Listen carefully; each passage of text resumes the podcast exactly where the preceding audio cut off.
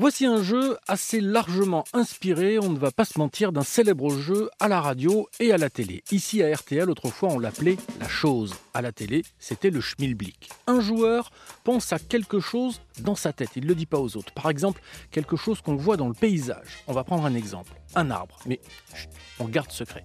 Tous les autres joueurs doivent alors poser des questions pour tenter de deviner ce à quoi je pense. Est-ce que ça se mange? Non.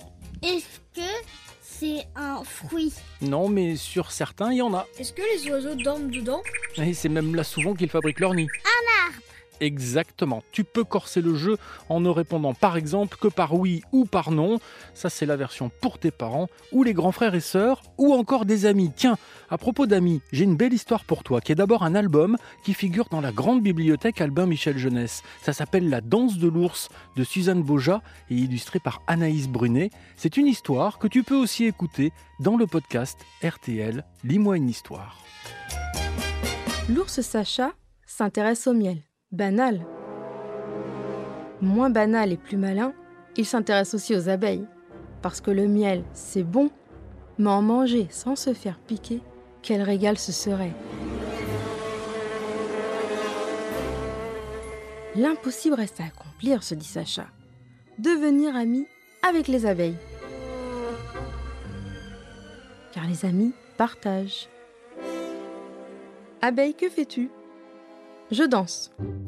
Ainsi, mes amis de la ruche savent où sont les meilleures fleurs. L'ours pense, c'est vrai, les amis dansent ensemble.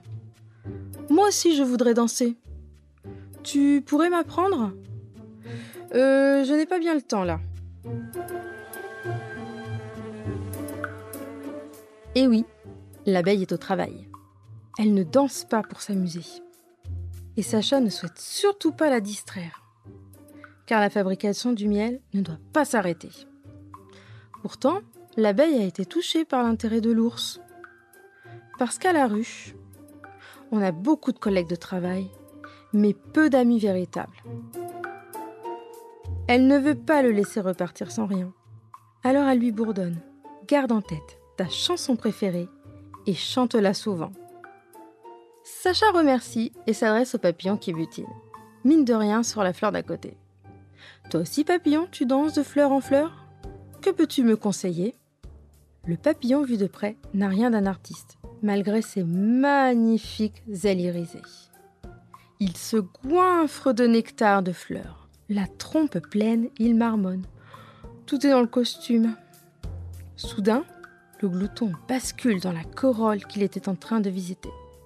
Alors, tout en barbotant, il rectifie. Tout est dans l'équilibre. Sacha rigole et repart en sifflotant. La biche l'entend et vient le voir. Je voudrais apprendre à danser, explique l'ours. Tu peux m'apprendre, toi si gracieuse?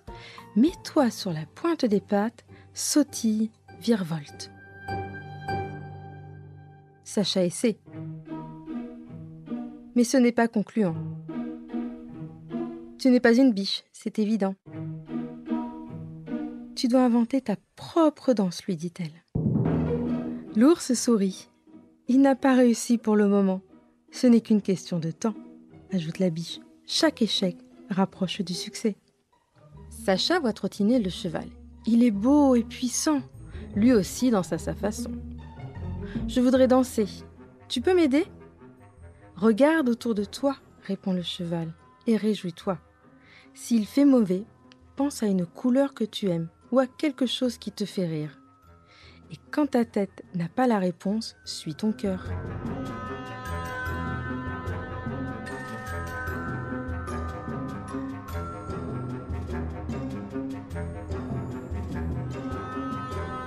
Compliqué, pense l'ours. Moi, c'est mon ventre qui pense au miel. Tiens, le lièvre. Lui aussi est gracieux dans son genre. Tu sais danser? Comment tu fais? Ah oui. En mars, nous, les lièvres, on danse sous la lune. On mise tout sur les bons.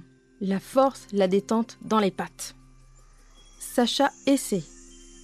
Essaie encore. Mais c'est épuisant. Ours, il faut y croire. Lève les bras en l'air, écris victoire.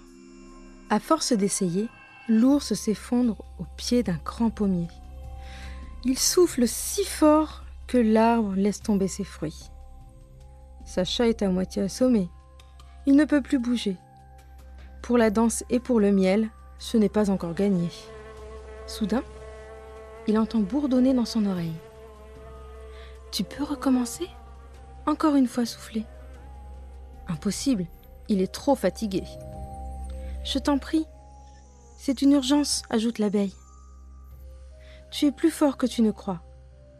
Alors l'ours se ranime et rien que pour elle, il souffle et souffle encore. Merci ours. En soufflant si fort, tu as fait fuir les frelons. Ces sales bêtes cherchaient à nous manger. Dans la ruche, on peut se remettre à respirer. Et maintenant, voici ta récompense. L'ours est si content qu'il se met à gambader, à gigoter, à gesticuler, en poussant des cris ravis, à danser et à chanter en somme. La biche, le cheval, le lièvre et toute la ruche applaudissent. Même le papillon arrête de se goinfrer. Et les abeilles déclarent Toi aussi, Sacha, tu nous as appris quelque chose. Le plaisir de danser. On l'avait oublié. Tout compte fait, la danse c'est facile, récapitule Sacha, entre deux bouchées de miel.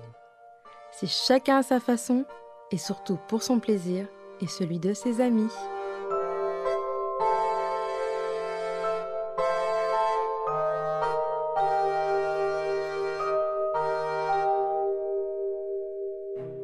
Ainsi se termine La danse de l'ours de Suzanne Boja et Anaïs Brunet.